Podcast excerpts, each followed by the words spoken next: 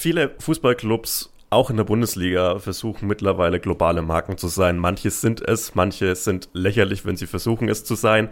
Aber Arminia weiß, dass es ein ostwestfälischer Verein ist und ist deshalb sehr zu Hause und auch in der Stadt sehr präsent.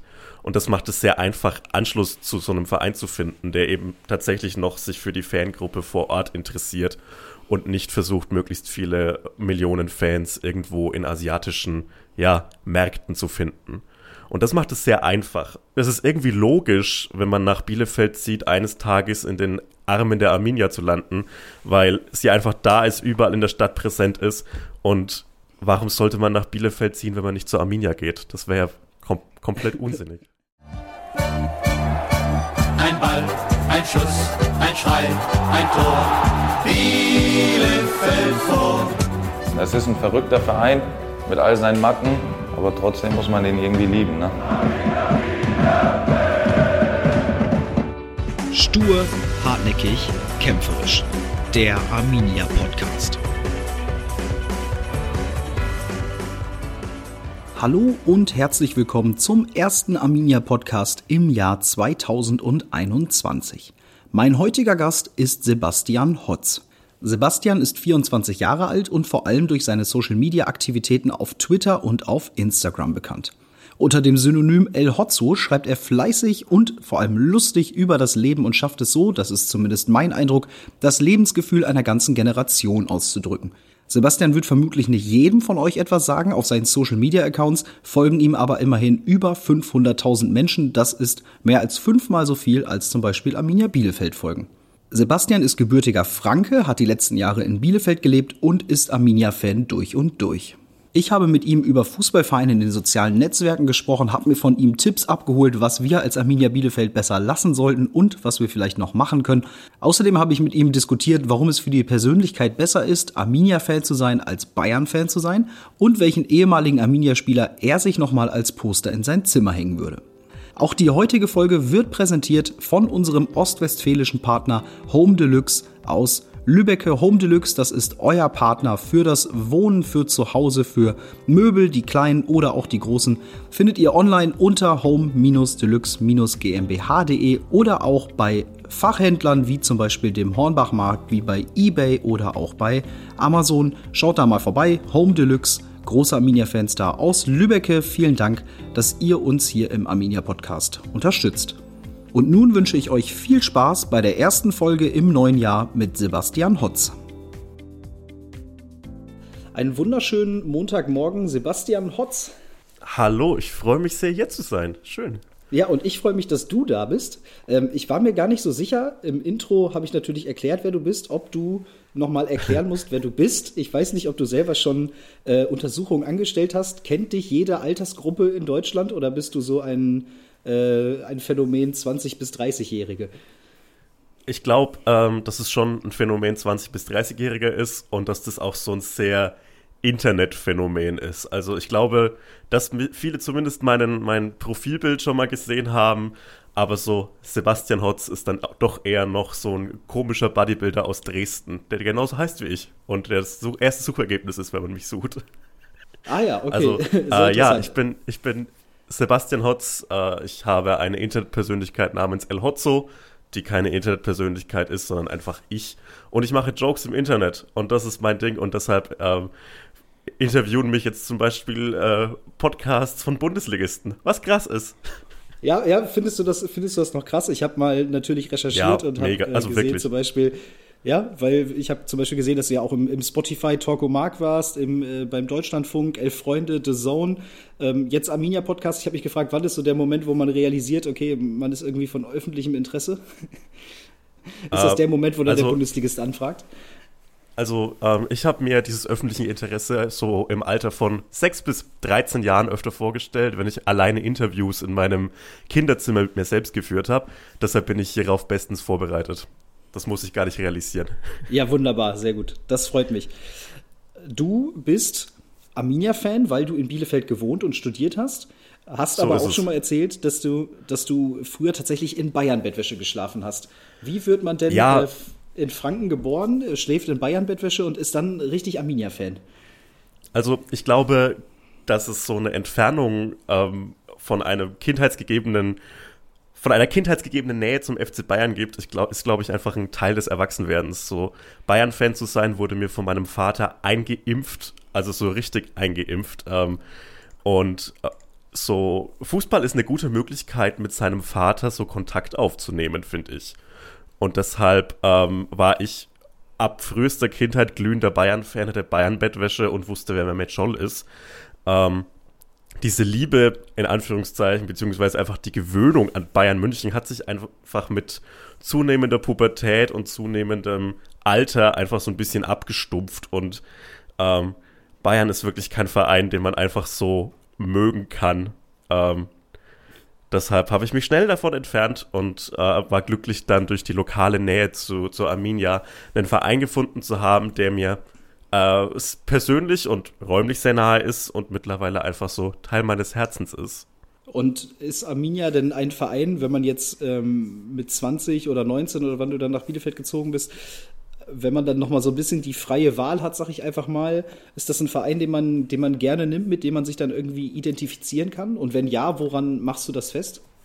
Also als Franke war mein erster Kontakt zur Arminia natürlich die, die, das Wettrennen um den Rekordaufsteiger mit dem ersten FC Nürnberg. Äh, ist wieder Gleichstand. Herzlichen Glückwunsch. Ähm, ja, Rekordabsteiger äh, muss man nicht einstellen mit dem Club. Ähm, und Arminia hat immer so unter ferner Liefen stattgefunden. Das war natürlich eher unteres Drittel der Bundesliga, aber es gab so ein paar Duelle, gerade mit den Bayern, die mir diesen Verein irgendwie so ein bisschen näher ans Herz gelegt haben. Natürlich so ein bisschen aus einer Underdog-Perspektive, aber so ein solides oberes Mittelmaß des deutschen Fußballs. Und das ist etwas, wo sich so Fangefühle viel mehr entfalten können als bei den großen Stars der Champions League. Weil selbst als Dortmund-Fan erlebst du keine großen Niederlagen in deiner in, in, in, deine, in deinem Fanleben. Natürlich gab es so ein bisschen Durchhänger, sagen wir es mal. Aber mit so einer Niederlage zu leben, ist, glaube ich, etwas, was die Persönlichkeit sehr schult. Und das hatte mir früher äh, gut getan, glaube ich. Naja. ah ja, okay. Also du meinst, du wärst ein besserer Mensch geworden, wenn du schon von Anfang an Arminia-Fan geworden wärst, ja? Definitiv, definitiv. Das finde ich, find ich eine sehr, sehr interessante Schlussfolgerung. Sehr spannend. Wie hast du Arminia wahrgenommen, als du nach Bielefeld gekommen bist? Ist, ist das ein Verein, der, der Nähe zulässt? Ist das ein Verein, den man richtig gut kennenlernen kann? Äh, hast du den über Freunde, äh, bist du da rangekommen oder war es dann wirklich einfach, weil die waren halt vor der Haustür und dann ist man da halt hingegangen? Viele Fußballclubs, auch in der Bundesliga, versuchen mittlerweile globale Marken zu sein. Manche sind es, manche sind lächerlich, wenn sie versuchen es zu sein, aber Arminia weiß, dass es ein ostwestfälischer Verein ist und ist deshalb sehr zu Hause und auch in der Stadt sehr präsent.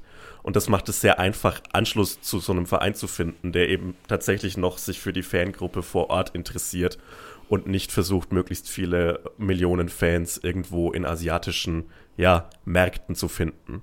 Und das macht es sehr einfach. Als Kind, gerade irgendwo im Nichts in Oberfranken, suchst du dir die Bayern, weil das so ein strahlender Stern ist. Aber ja, es ist irgendwie logisch, wenn man nach Bielefeld zieht, eines Tages in den Armen der Arminia zu landen, weil sie einfach da ist, überall in der Stadt präsent ist. Und warum sollte man nach Bielefeld ziehen, wenn man nicht zur Arminia geht? Das wäre ja kom komplett unsinnig. Gibt eigentlich auch gar keinen anderen Grund, warum man überhaupt nach Bielefeld ziehen sollte. Ja, absolut. Mittlerweile wohnst du ja aber in Berlin. Hast du Samstag ja. unser Spiel gegen Gladbach verfolgt? Natürlich, also das ist ja wohl das Mindeste, was ich tun kann, nachdem ich äh, Bielefeld verlassen habe. Ja, ich habe es verfolgt. Ähm, größtenteils in der Konferenzschaltung, aber zweite Halbzeit als Vorbereitung auf diesen Podcast ähm, in der Einzeloption. Und es war so ein bisschen so ein typisches Arminia-Spiel, finde ich. Also bis auf das Spiel gegen Union war bei der Arminia kein Spiel dabei, wo sie sich richtig blamiert haben, wo sie richtig scheiße waren. Das war immer so, irgendwie kann man auf jeder Leistung irgendwie ein bisschen aufbauen. Und am Ende ist es dann so ein, so ein bitteres Gefühl, weil man denkt, ja, okay, Gladbach war in der ersten Halbzeit schon stark überlegen, aber es hätte ein Punkt drin sein können. Und dieses Gefühl habe ich bei jeder Niederlage in dieser Saison. Ja, Bis auf gegen ja, Bayern. Absolut. Wir haben uns auch danach, äh, ja, gut. Also, und Dortmund, Dortmund glaube ich, war auch echt deutlich am Ende so, also auch wenn es nur 0-2 war, hatte man irgendwie nicht so das Gefühl, dass da was geht. Aber trotzdem ärgerlich, dass man die, die Spiele dann halt immer alle verliert. Ne? Wie, wie ist das? Ja. Nimmt, nimmt dich das mit, so einen restlichen Tag, wenn dann irgendwie Fußball schon kacke war? Äh, färbt das dann auch den Abend? Also für mich zum Glück nicht mehr, weil ich mir meine Laune erfolgreich selbst versauen kann, wenn ich das möchte. Aber das kommt auch daher, weil ich eben nicht diese frühkindliche Verbundenheit habe mit Arminia. Also ich weiß, dass man, dass man sich den Abend versauen kann mit einer äh, schmerzhaften Niederlage. Äh, zum Glück war ich nicht mehr so richtig, war ich nicht mehr Bayern-Fan, als äh, das Finale da Horm so verloren worden ist. Aber ich weiß, dass mein Vater sehr, sehr, sehr traurig war.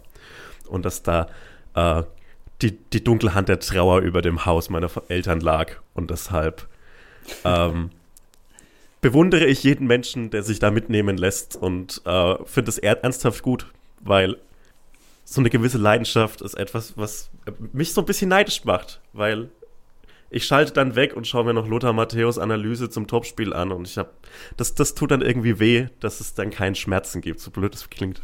Ach ja, okay, ja, weil äh, eigentlich ist doch dieses Masochistische das, warum man dann auch so richtig Fußballfan ist, ne? Damit man Exakt das, das mal, muss mal ich noch entwickeln bei mir. Extremgefühle äh, miterleben kann.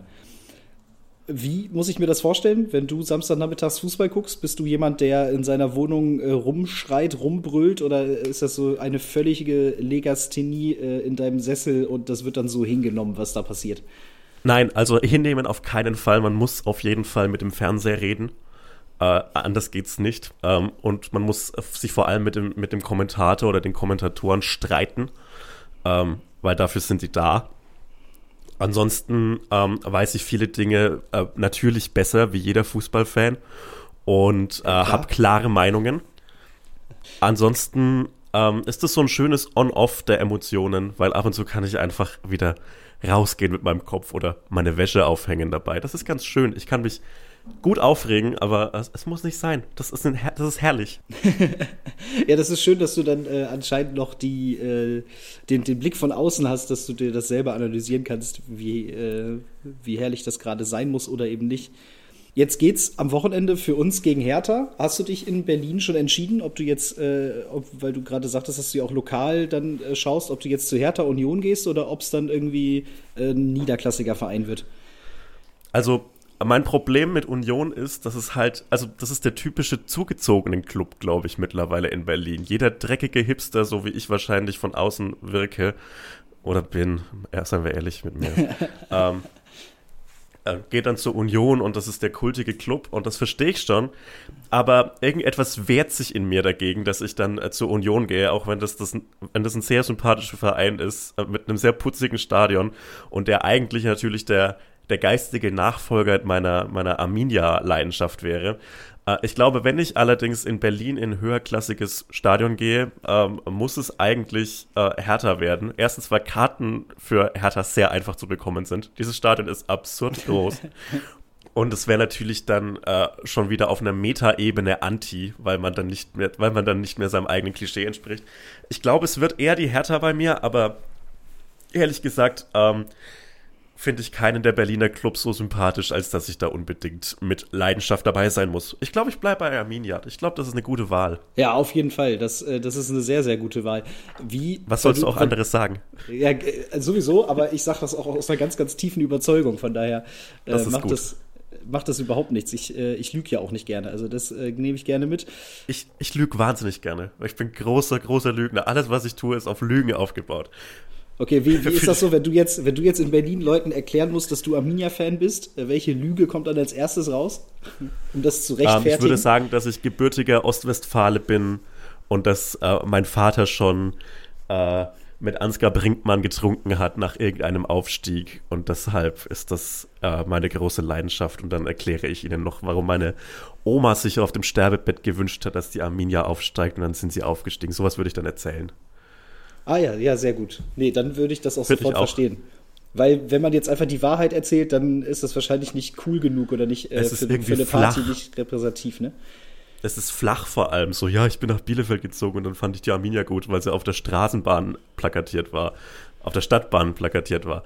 Äh, ja, das ist flach. Da würde man ja in keinen Podcast eingeladen werden mit der Story. Oh doch, doch gerade deshalb. Ich finde das, ich finde das tatsächlich, ja, ich finde das viel interessanter äh, zu sehen, dass jemand, der dann irgendwann einen freien Entscheidungswillen hat, äh, die Entscheidung trifft, dass er Arminia Bielefeld gut findet, als dass, da, dass man das von Kind aus mitbekommt. Ja, weil dann, wenn man das als, als Kind mitbekommt, dann hat man keine Wahl und dann ist das halt so, dann nimmt man das so hin. Und ich finde es eigentlich viel interessanter, wenn sich jemand aktiv dafür entscheidet, ähm, nachdem er eben schon, keine Ahnung, volljährig ist oder sich das selber aussuchen kann. Finde ich die viel spannendere Geschichte. Finde ich eine gute Perspektive. Stimmt.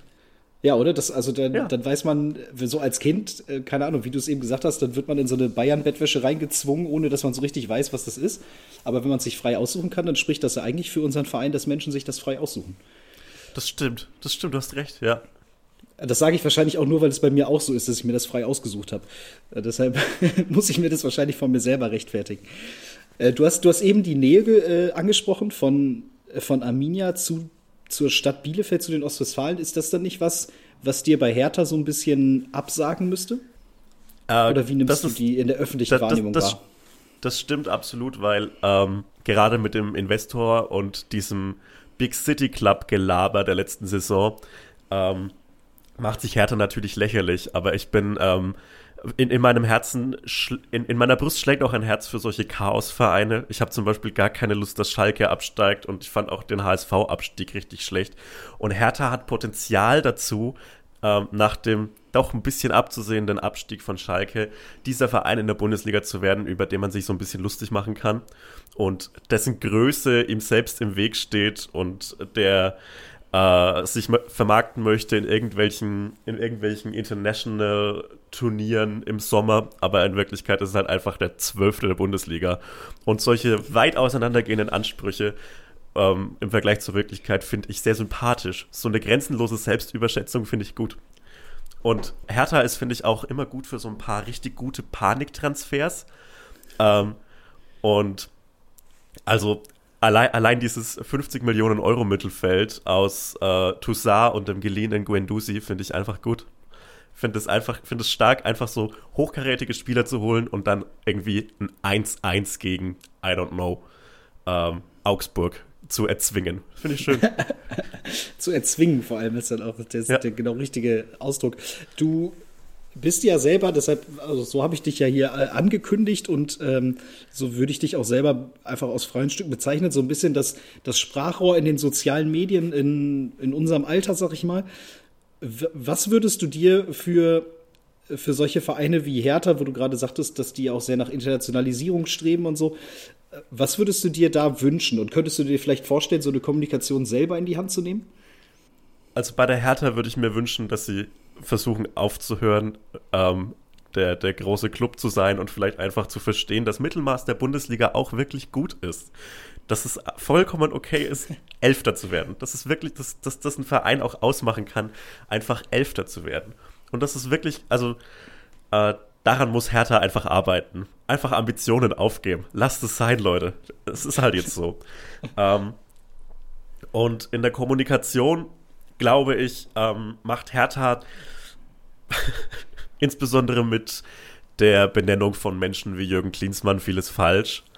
Aber trotz allem muss man sagen, dass sich Hertha zum Beispiel mit so einer gewissen Personalkontinuität in Form von Michael Preetz ähm, schon den großen Gefallen tut.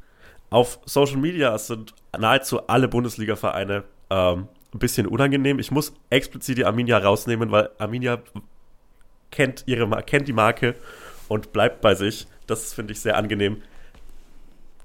Und der Rest teilt sich auf in so ähm, kaum zu unterscheiden vom Auftritt des SV Sandhausen und kaum zu unterscheiden vom Auftritt von Real Madrid.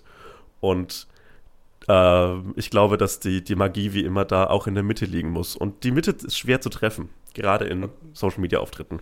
Ja, ich, ich würde da aber sehr gerne in die Tiefe gehen, weil äh, ich, ich halte dich jetzt einfach mal für den Experten auf dem Bereich und äh, ich behaupte jetzt einfach mal äh, den, den Trendsetter, der vielleicht mir das ein oder andere mitgeben kann.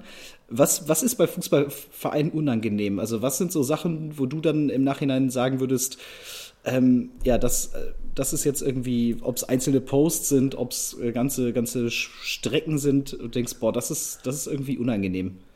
Also, worüber unbedingt zu reden ist, sind Jubelgifs von Spielern das ist, finde ich, etwas, was so schnell auf, aussterben muss, wie es gekommen ist. Ähm, das sind diese Sticker, die man insbesondere in Insta-Stories äh, stecken kann, von irgendwelchen Spielern, die ähm, im schlimmsten Fall dabben, aber sich irgendeine Jubelpose ausgedacht haben und die man dann da so schön einsetzen kann. Und ich, ich bin mir sicher, dass es das richtig gut ankommt. Aber ich bin mir auch richtig sicher, dass das noch schne schneller und schlechter altern wird, als man jetzt ahnen kann. Okay, aber dann, äh, du hast ja, weil du ja gerade tatsächlich, äh, weiß ich nicht, äh, aus, aus, weil du nett zu mir sein willst, gesagt hast, du würdest Arminia da rausnehmen. Also Jubelgifts haben wir auch. und da das weiß ich. Twitter das wollte ich auch jetzt aber als Feedback anbringen. Was geht? Ja, dann Sehr hau gut. rein. Also das einfach lassen, oder war das Feedback? Ich, ich würde sagen, lassen. Ich glaube wirklich, dass das sehr schlecht altern wird. Aber vielleicht ist das auch nur meine zynische Anfang, Mitte 20 Sicht, die jetzt gerade spricht. Ähm, was ich ansonsten ähm, gut finde, um mal jetzt hier äh, nach, meinem, nach meinem fiesen Feedback nochmal was Gutes zu machen, ähm, ist, dass Arminia wirklich schöne Instagram-Posts hat, die nicht so überdesignt wirken wie die anderer Vereine. Also das, das, das wirkt angenehm, okay, das wirkt irgendwie sympathisch. das mal nochmal. Also so zum Beispiel diese, diese Tafelposts nach jedem Spiel sehen, ähm, sehen, sehen insofern gut aus, als dass sie nicht komplett überproduziert wirken. Wenn ich mir die zum, zum Beispiel jetzt vom, vom FC Bayern anschaue, die, die sicherlich ein äh, ekelhaft hohes Marketingbudget haben, ähm, die sind komplett überproduziert, die versuchen lustig zu sein, die machen irgendwas mit Robert Lewandowski, wie er Darts wirft, sehe ich gerade, wenn ich die Instagram-Seite offen habe. Oder Leroy Sané, wie er in den Spiegel schaut und Arjen Robben sieht. Das ist fürchterlich. Ähm, das ist so dieser, dieser zwanghafte Versuch eines Vereins, einer Marke mit, weil, weil Bayern München ist ja eine Marke, äh, mit 25 Millionen Follower so nahbar und lustig zu sein. Und das kann nicht funktionieren. Der FC Bayern ist alles, aber er ist nicht witzig. Und ähm, auch da muss ich sagen, dass es viel einfacher ist, als Arminia Bielefeld einen Witz zu machen, einen selbstironischen Witz oder einfach einen, der so ähm, ja auf, auf die eigenen Eigenheiten anspielt, ähm, als als Bayern München, weil Bayern München soll weiter irgendwelche Pokale gewinnen, aber nicht witzig sein. Das können sie nicht.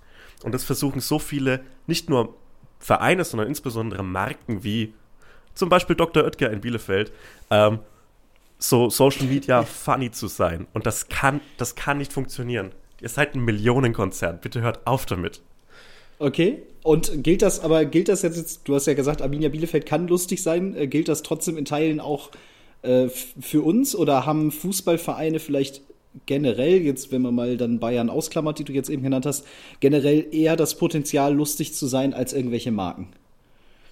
Fußballvereine sind ja zumindest in manchen Teilen äh, immer noch genau das, nämlich Vereine, eingetragene Vereine. Und dieses, ähm, aus, dieser, aus dieser Perspektive lässt sich viel einfacher einen Witz machen als, als Aktiengesellschaft. Und Arminia Bielefeld kann gar nicht von kann gar nicht äh, nach, nach unten treten, zumindest in der Bundesliga. Und Bayern München tritt weltweit eigentlich nur noch unten auf andere Vereine. Und ich finde es deshalb schwierig, dann die eigenen millionenschwer dotierten Spieler, die man natürlich eher bei den Bayern, Dortmund oder von mir aus auch noch Schalke findet, ähm, ich finde es schwierig, die dann zu Memes zu bauen und zu lustigen, kultigen äh, Spielern aufzubauen, als es zum Beispiel bei der Arminia einfach der Fall ist, weil da Leute halt wirklich seit Jahren spielen und äh, möglicherweise sogar Angebote abgelehnt haben zu höherklassigen Mannschaften. Und auf der Basis lässt sich viel besser einen Witz machen und auf der Basis lässt sich viel besser äh, über sich selbst lachen, weil Selbstironie kann zum Beispiel Bayern München nicht. Dafür müssten sie ja irgendwie ein Gewissen haben und das haben sie, glaube ich, irgendwann mal in den 80er Jahren abgelegt. Oh, das ist, äh, das ist ein hartes Urteil, dem ich jetzt aber äh, erstmal nicht widersprechen möchte. Ich möchte das Social Media Rad weiterdrehen. Was, was könntest du, außer dass wir unsere Tor-GIFs abschaffen sollen, was, was gibt es noch für Tipps für Arminia? Wo glaubst du, sind wir noch nicht ganz zeitgemäß?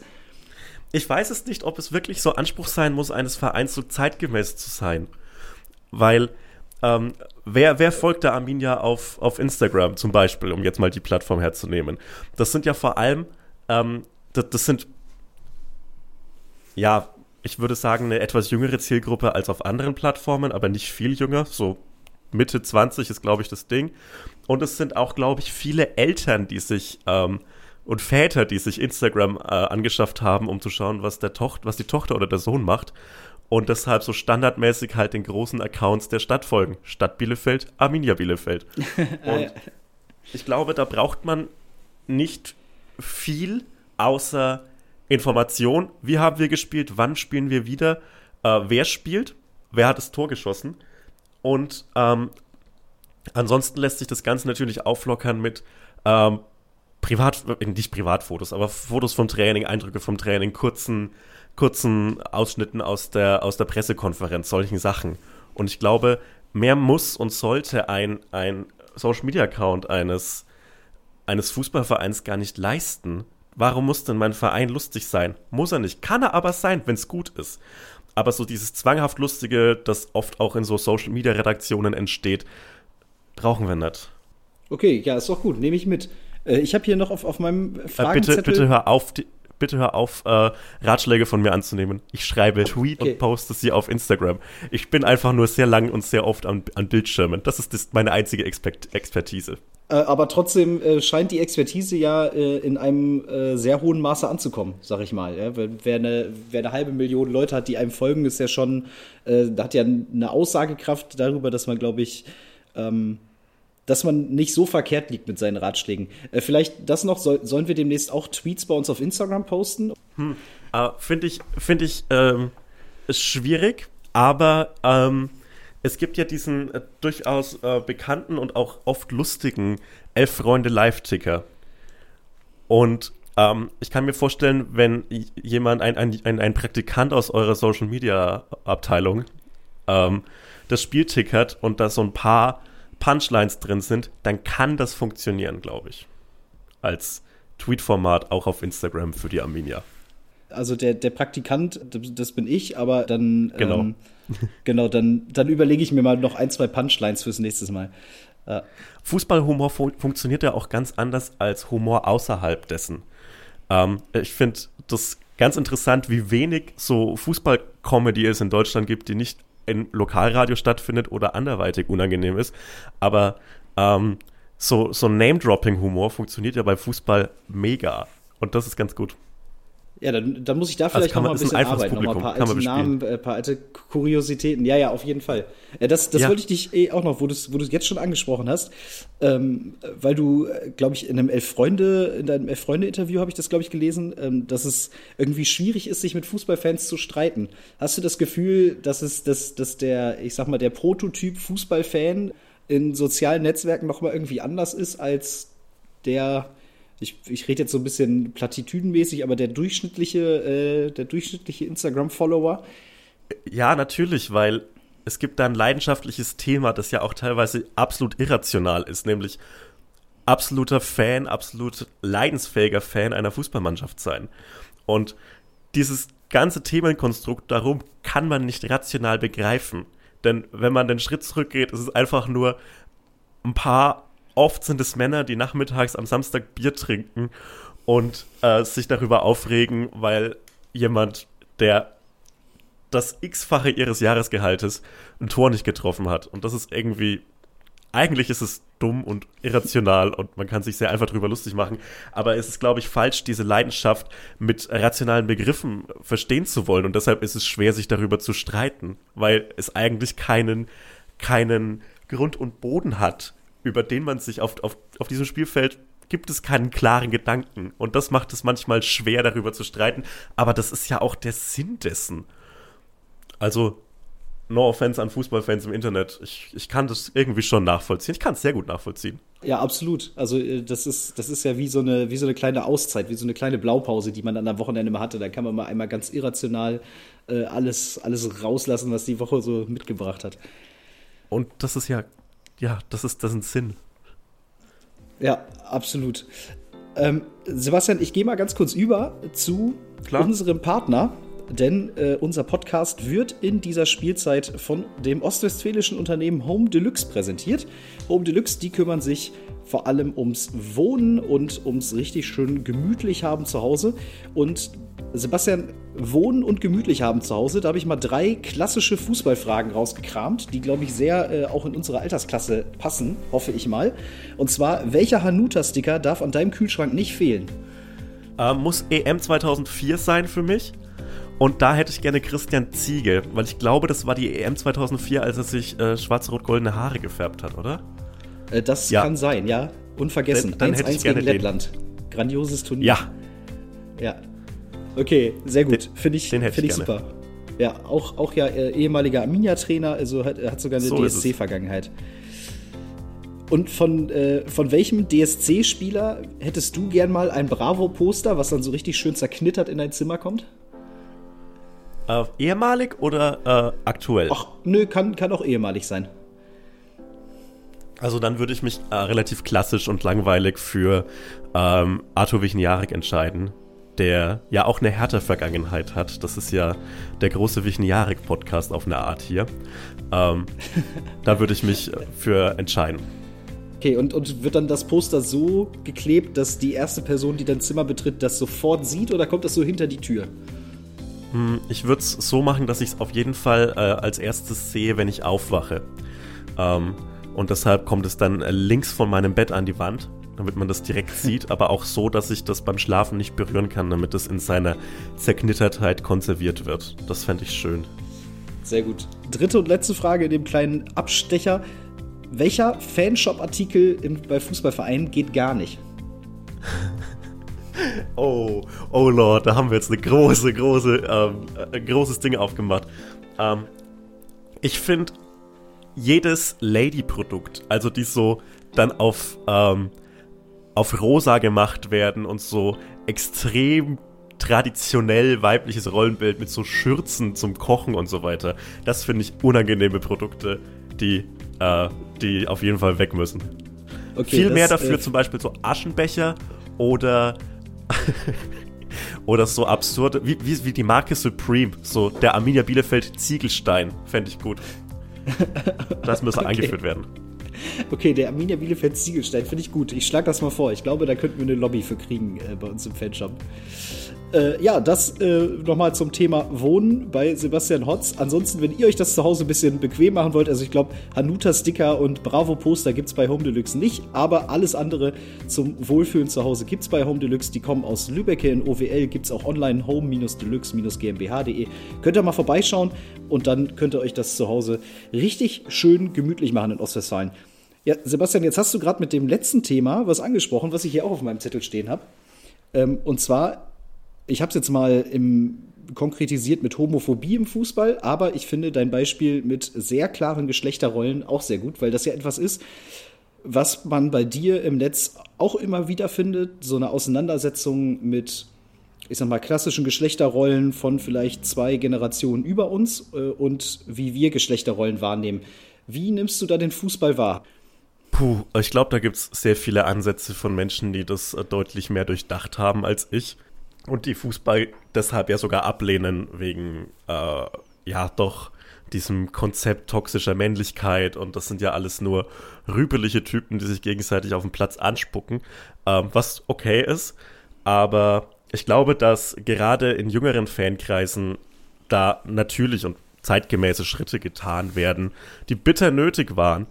Ähm, man muss aber auch sagen, dass die Fußballfans, mit denen ich mich im Internet auseinandersetze oder mit denen ich zu tun habe, äh, nicht repräsentativ sind und erstens jünger sind und zweitens ähm, äh, vielleicht eine Geschichte der Auseinandersetzung mit sich selbst haben, dass das nicht überall der Fall ist und dass auch wir äh, noch fürchterliche Rollenbilder in uns tragen, ist komplett klar. Dass aber gerade zum Beispiel Homophobie im Fußball mit zum Beispiel schwul als Schimpfwort oder ähm, immer noch keinem geouteten aktiven Spieler seit Thomas Hitzelsberger äh, immer noch ein großes Thema ist und einfach so äh, immer noch so ein gewisses, ja, 90er Jahre Umkleidekabinen-Klima äh, herrscht. Das ist klar. Und das ist auch keine, keine Sache, die sich von heute auf morgen ändern wird. das ist sehr, sehr schade und natürlich wäre es toll, wenn, wenn Fußball und die Spieler äh, auch die, ja, sexuelle Vielfalt widerspiegeln würden, die auch Fans, ihre Fans mittlerweile längst haben. Ähm, das wäre toll und darüber würde ich mich sehr freuen. Dass das aber noch ein paar Jahre, vielleicht ein Jahrzehnt, vielleicht zwei dauert, ist aber genauso klar. Würdest du dazu dir wünschen, sind, dass sich jemand outet? Achso, Entschuldigung. Ich glaube, ich, das, ich glaube, dass das so eine Art ähm, Lawine auslösen würde, wenn man merkt, dass das die eigene Karriere nicht ruiniert, dass es da eine Toleranz gibt mittlerweile, die auch gerade unter den jungen Spielern, davon gehe ich sicher aus, gegeben ist. Und dass dann niemand Angst, Angst haben muss, plötzlich äh, seinen Vertrag zu verlieren oder in der Öffentlichkeit bloßgestellt zu werden. Ähm, aber das ist etwas, was unglaublich viel, viel Mut bedeutet und was sehr sehr, sehr, sehr schwierig ist, Hand zu haben, glaube ich, in diesem Umfeld, das ja immer noch geprägt ist von den alten DFB- und DFL-Strukturen und irgendwelchen Udi Hoenessen, die in den Vorständen und Präsidien der Vereine sitzen. Ich glaube, dass sich so ein struktureller Wandel langsam aber sicher durchsetzen wird, sobald jüngere Generationen auch in den oberen Gremien ankommen. Aber das wird alles noch dauern und ich kann auch verstehen, dass man leider aus Angst um die eigene berufliche Zukunft vermeidet, sich dann ja öffentlich als, als schwul zu outen. Und können Fußballvereine aktiv was tun, dass das besser wird? Vielleicht auch gerade in der Außendarstellung, in der Kommunikation? Also ich glaube, Außendarstellung, Kommunikation ist wichtig, aber letztlich muss das nach innen gelebt werden. Man kann so oft sagen, No to Racism in irgendwelchen UEFA-Spots und äh, genauso oft ähm, sich als DFB hinstellen und die eigene Vielfalt von den untersten Amateurligen bis in die oberste Bundesliga feiern. Aber letztlich ist es etwas, was persönlich Auge in Auge gelebt werden muss. Und ich kann mir vorstellen, dass das ein finanzieller Faktor ist, zu sagen, hey, dann, dann kaufen die, die, der winzige homophobe Anteil unserer Fans kauft dann dein Trikot nicht mehr, bitte lass das mal äh, dich zu outen. Ich glaube, das ist ein großes Thema. Und wie konkret das durchgesetzt werden kann, was konkret fehlt, dafür fehlt mir vielleicht einfach die Erfahrung als Profifußballer. Auch in, ja, diesem, in auch in diesem Teil meines Lebens fehlt sie mir. Ich habe so ein bisschen das Gefühl, um mal wieder so ein bisschen in die, in die Richtung Social Media zu kommen, dass Fußball nicht mehr wie drücke ich das jetzt aus? Früher hätte man wahrscheinlich gesagt, Fußball ist nicht mehr so cool, wie es früher mal war. Ist das was, was du auch wahrnimmst, was du vielleicht äh, auch zum Beispiel, also ich, ich finde zum Beispiel bei dir relativ wenig Fußball-Content. So, ich habe manchmal das Gefühl, das liegt auch daran, dass es einfach nicht mehr angesagt genug ist, nicht mehr Mainstream genug, nicht mehr cool genug, wie auch immer man das dann nennen mag. Hm, also bei mir liegt es daran, dass ich einfach die Auseinandersetzung mit Fußballfans im Internet scheue. Ich glaube, das ist auch okay.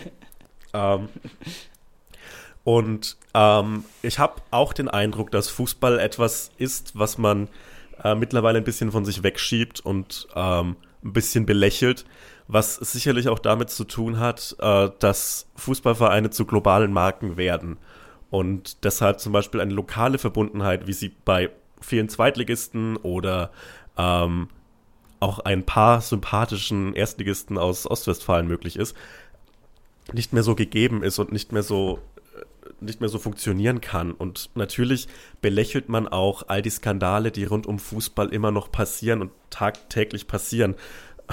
Angefangen bei, bei Steuerhinterziehungen bis hin zu irgendwelchen Millionentransfers ist es einfach etwas, was sich weit aus dem Alltag entfernt und mittlerweile einfach nur noch ein Unterhaltungsprodukt ist, bei dem man so viel Fan sein kann wie von irgendwelchen Marvel-Filmen.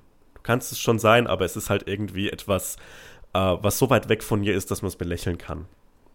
Und kann man das Rad noch zurückdrehen? Kann man das noch ändern? Oder ist, ist das was, wo irgendwie, ja, was sich einfach in eine Richtung entwickelt hat, die man auch irgendwie nicht mehr zurückdrehen kann? Ähm, es ist interessant, äh, vor einem Jahr ungefähr, als äh, die, die Pandemie einschlug und die ersten Spiele abgesagt worden sind, äh, und irgendwann mal auf Geisterspiele umgeschaltet worden ist, gab es viele Stimmen, die gesagt haben, ja, jetzt wird, jetzt, jetzt schrumpft der Fußball sich gesund und eines Tages wird Fußball wieder so sein, wie wir es verklären in den 80er und 90er Jahren. Und ich glaube, das ist nicht passiert und es wird auch nicht mehr passieren. Und ich glaube, dass Vereine das in Deutschland Bayern und Dortmund, vielleicht noch Leverkusen und Gladbach kann man noch dazu nehmen. Äh, RB Leipzig natürlich. Ähm, und in, in anderen Ligen ähm, die oberen drei, vier Vereine dem Rest so weit enteilt sind, dass es eigentlich nicht mehr fair ist, sie in einer Liga antreten zu lassen. Selbst wenn dieses Jahr vielleicht Bayern mal nicht Meister wird, werden sie es nächstes Jahr wieder oder übernächstes. Und gleiches gilt für Liverpool, Man City, vielleicht mit Abstrichen noch ähm, Tottenham und vielleicht Chelsea in England oder für Real und Barca in, in Spanien. Es ist eigentlich unfair, die auf einem Level antreten zu lassen und jede Abweichung von deren Meistertiteln ist so eine, ein absoluter Extremfall, eine Ausnahme. Und deshalb, obwohl es sich scheiße anfühlt, aber so eine europäische Superliga könnte tatsächlich für den heimischen Wettbewerb einfach ein, ein, wunderschönes Zeichen sein. Lass die Bayern dreimal im Jahr gegen Real Madrid spielen. Scheiß drauf, das schaut sich eh nur noch irgendwelche irgendwelche FIFA-spielenden Kids oder deren Väter an. Ähm, und wir haben zu Hause wieder einen Wettbewerb, der, der auf einem Level stattfindet, der mit gleichen Waffen geschlagen wird. Und das könnte dem Fußball aus meiner Sicht sehr, sehr gut tun. Warum meinst du, kulten wir die 80er oder 90er noch so ab? Und glaubst du, dass in 20 Jahren die Zeit von heute abgekultet wird? Also, das kann ich mir nicht vorstellen, weil dazu ist es zu clean. Also, äh, ich, ich weiß, ich, ich rede oft über ihn und er ist mein persönlicher Feind. Aber wenn wir in einer Zeit leben, in der Thomas Müller der lustigste, kultige Fußballer ist, dann leben wir in der falschen Zeit. Ähm, ich glaube, wir, wir, wir feiern die 80er und 90er Jahre ein bisschen unreflektiert ab, weil einfach viel Scheiße ge ge gelaufen ist, weil rechtsextreme Gruppen in den Stadien noch viel präsenter waren, als sie es heute sind. Und wir, wir, wir kulten es ab, weil wir nie die ganzen Spiele schauen mussten, also ich habe mir mal spaßeshalber so ein Spiel aus so ein durchschnittliches Bundesligaspiel, ich glaube, das war Kaiserslautern gegen 60 oder so in, der, in, in, in den 90ern angeguckt. Und das ist einfach schrecklicher Fußball. Man kann sich das nicht mehr anschauen. Das ist fürchterlich. Ähm, ich glaube, wir kulten es deshalb ab, weil wir nicht mehr aktiver Teil davon waren und weil es natürlich cool aussieht. Diese Flattertrikots, die, die, ein, die einfachen Formen, die einfachen Farben, das sieht schon, das sieht gut aus und ähm, das hat für uns deshalb so, eine, so, einen, so einen Reiz.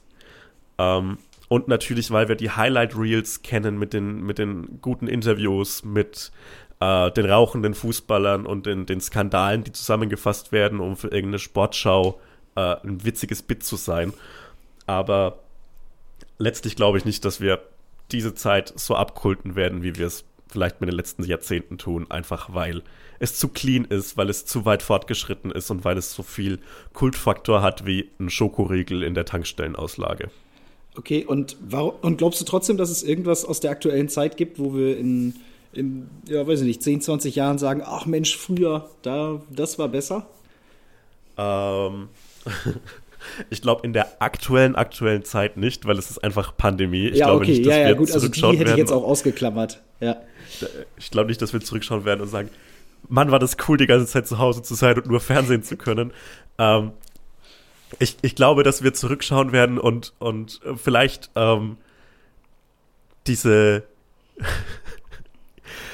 vielleicht werden wir zurückschauen und zum Beispiel den, den Meistertitel von Leicester City als großes, gro große, großer Leuchtturm des Zufalls und der dessen, was Fußball ausmacht, zu feiern. Und ich glaube, wir werden vielleicht in 20 Jahren zurückschauen und denken, ach du Scheiße, da wurde richtig schneller Fußball gespielt. Das machen wir jetzt gar nicht mehr, weil jetzt ist auf einmal so irgendeine taktische Revolution und alle spielen wieder mit Achterketten hinten oder so und so klassischen italienischen Catenaccio, ja. den es ja kaum mehr gibt. Das ist ja ganz schön.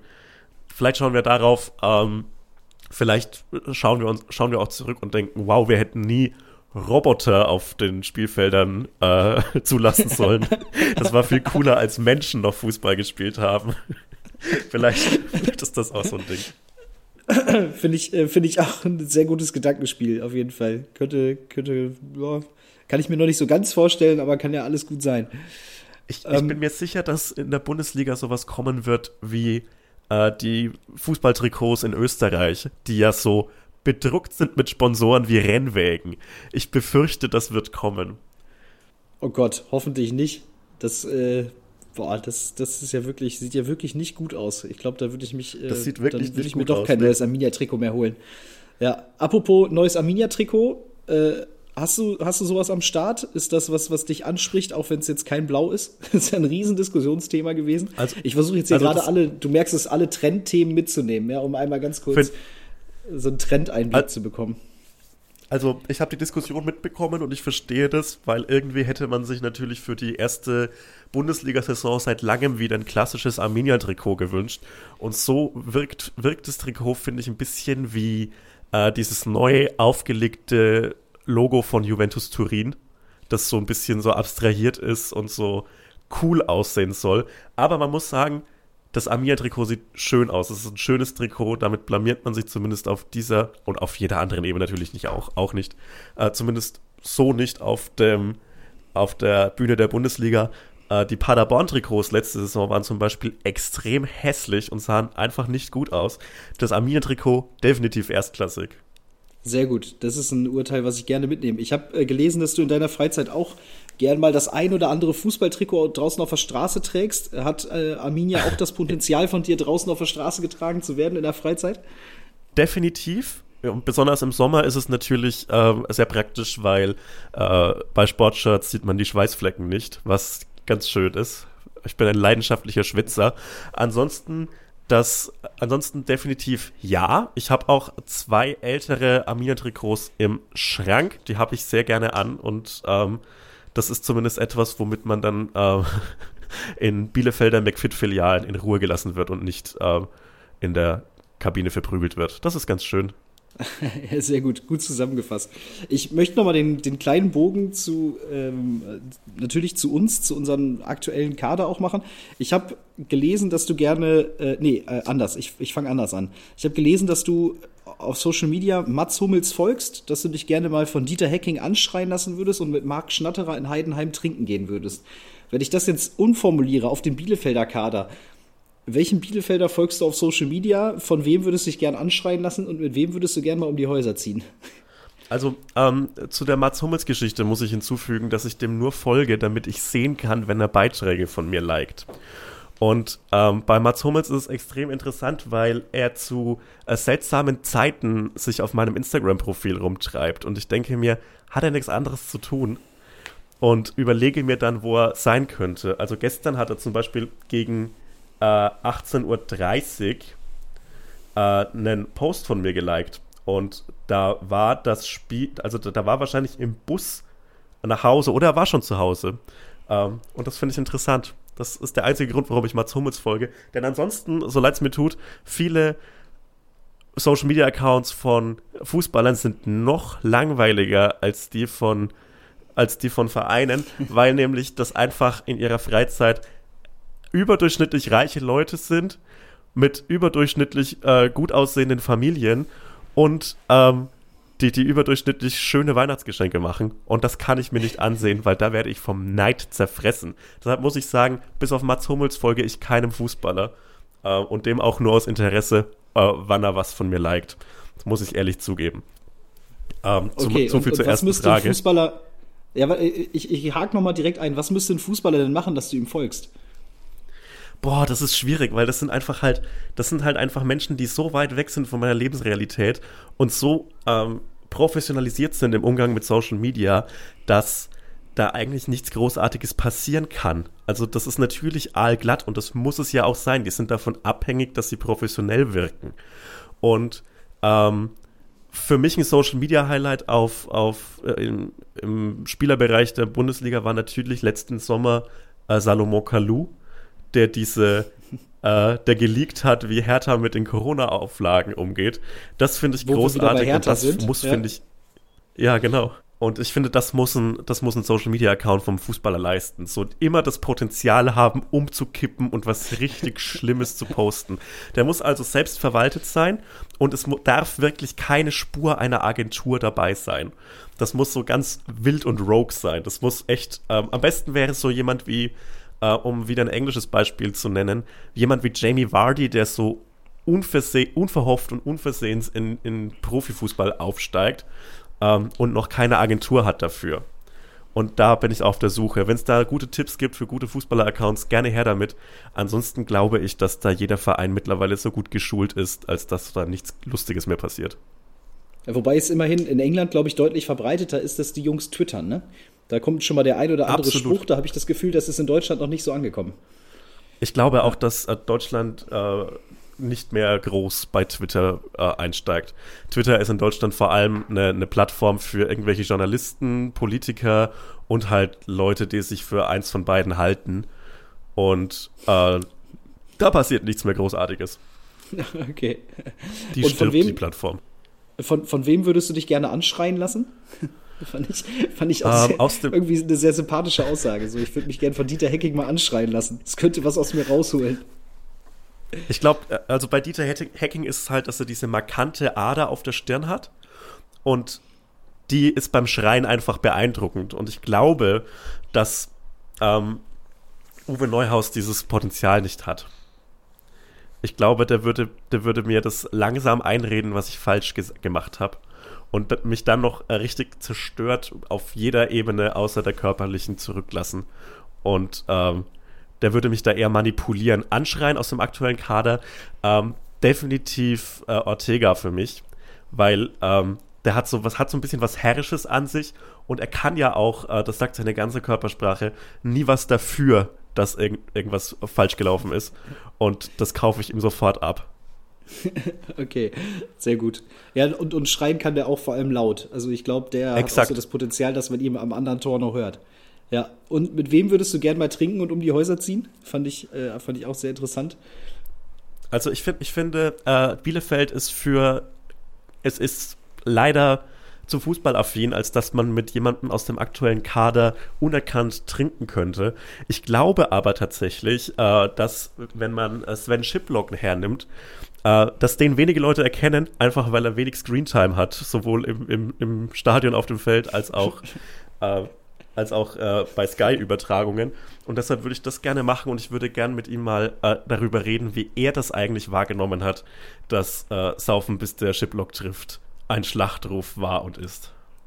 Ich glaube, ich, ich würde gern wissen, ich würde gern wissen, ob das, äh, ob er das witzig fand äh, und ob er dann ein bisschen selbstironisch ist oder ob er das ganz, ganz schrecklich fand und äh, damit richtig belastet worden ist. Das würde mich sehr interessieren der hat ja auch echt viel erlebt in seiner Fußballerkarriere. Der war bei Stuttgart, bei Hoffenheim, bei Hamburg.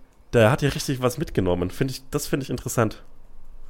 Ja, vielleicht, wenn ich ihn das nächste Mal vom Mikro habe, dann, äh, dann versuche ich das mal aufzulösen. Äh, Finde ich eigentlich auch. Äh, ich glaube, das ist eine Frage von bundesweitem äh, fußballdeutschen Interesse. Ja. Aber Nicht holla, gut. ja. Sehr gut, nehme ich mit. Zum Abschluss in dieser Social Media Riege noch. TikTok und Snapchat sind so Sachen, die wir nicht haben. Muss ein Fußballverein Gut so. der Moderne sowas haben? Oder, ja, gut so, okay. Also, also Snapchat auf keinen Fall. Äh, ich glaube, also Snapchat wird wirklich, glaube ich, nur noch von, von Menschen unter 20 verwendet. Und ähm, das, das braucht man wirklich nicht mehr. Äh, TikTok ist natürlich ein, ein boomendes Medium. Und äh, ich habe da leider bis auf einen Account, bei dem ich nur schaue und nie äh, was hochlade, keinen Zugang zu gefunden. Und äh, TikTok ist für mich noch ein Buch mit sieben Siegeln, auf dem ich nicht weiß, was gut ankommt, ohne sich komplett lächerlich zu machen. Ähm, der Arminia würde ich empfehlen, vielleicht für U-Mannschaft, vielleicht irgendjemanden aus einer U-Mannschaft den TikTok-Account übernehmen lassen. Der weiß, was da, was da gut ist und was nicht. Äh, wenn sich da Menschen wie wir beide über 20 äh, versuchen zu präsentieren, endet das so wie Kai Pflaume oder Robert Lewandowski als Gespött ganzer Landstriche. Und das ist nicht gut. Das ist nicht gut für einen Fußballverein. Gut, dann müssen wir vielleicht mal gucken, dass wir einen Praktikanten unter 20 finden, der das dann äh, bei uns äh, in die Hand nehmen kann. Das soll das machen. Unter 15 am besten. Sehr gut. Zum, zum Abschluss möchte ich nochmal wieder auf den Fußball zurückkommen. Wir haben ja f- fast gar nicht über Fußball gesprochen, aber das war auch so ein bisschen das Ziel des Podcasts. Am Wochenende geht's gegen, gegen Hertha. Ähm, was glaubst du? Was, was nehmen wir mit? Wie geht's aus? Ich glaube, das wird ein klassisches Unentschieden-Spiel. Ähm, Hertha hat jetzt ein bisschen Selbstbewusstsein getankt durch dieses 3-0. 3-0 gegen Schalke. Und ähm, das ist nie gut für Hertha, wenn sie irgendwie so ein bisschen Selbstbewusstsein haben. Und deshalb werden die mit breiter Brust zur Arminia fahren und mit schmalen Schultern wieder heimkehren. Und ähm, ich, ich tippe da auf ein, ein klassisches 1 zu 1 und das ist gegen Hertha okay. Das ist eine, eine hochkarätig besetzte Mannschaft, die ihre PS nicht auf die Straße bringt. Und deshalb ist ein 1 zu 1 gegen Hertha okay, auch wenn es natürlich mal wieder einen Sieg bräuchte. Absolut, genau. Ich, ich würde jetzt auch vorher sagen, nee, ich will schon gewinnen, aber äh, vermutlich hast du recht, dass bei dem Budgets, die da schon wieder dazwischen liegen, ähm, ein 1 jo. zu 1 wahrscheinlich gar nicht so schlecht ist. Sebastian, ich danke dir. Ich bin am Ende angekommen. Ich habe zu danken. Äh, dass du dir die Zeit genommen hast hier auf dem äh, Montagmorgen. Und äh, ja, freue mich, wenn wir dich mal wieder in der Schüko Arena besuchen dürfen. Ich habe gesehen, äh, vor der Pandemie warst du, glaube ich, auch gerade noch da beim letzten Heimspiel. Habe ich, äh, als jo. ich deinen Twitter-Account durchforstet habe, noch gefunden. Ja, und hoffe, dass das bald wieder der Fall äh, sein wird. Herzlichen Dank, schöne Grüße nach Berlin und ich wünsche viel Spaß beim Amiga gucken am Sonntag. Dankeschön. Dir auch, danke. Ciao.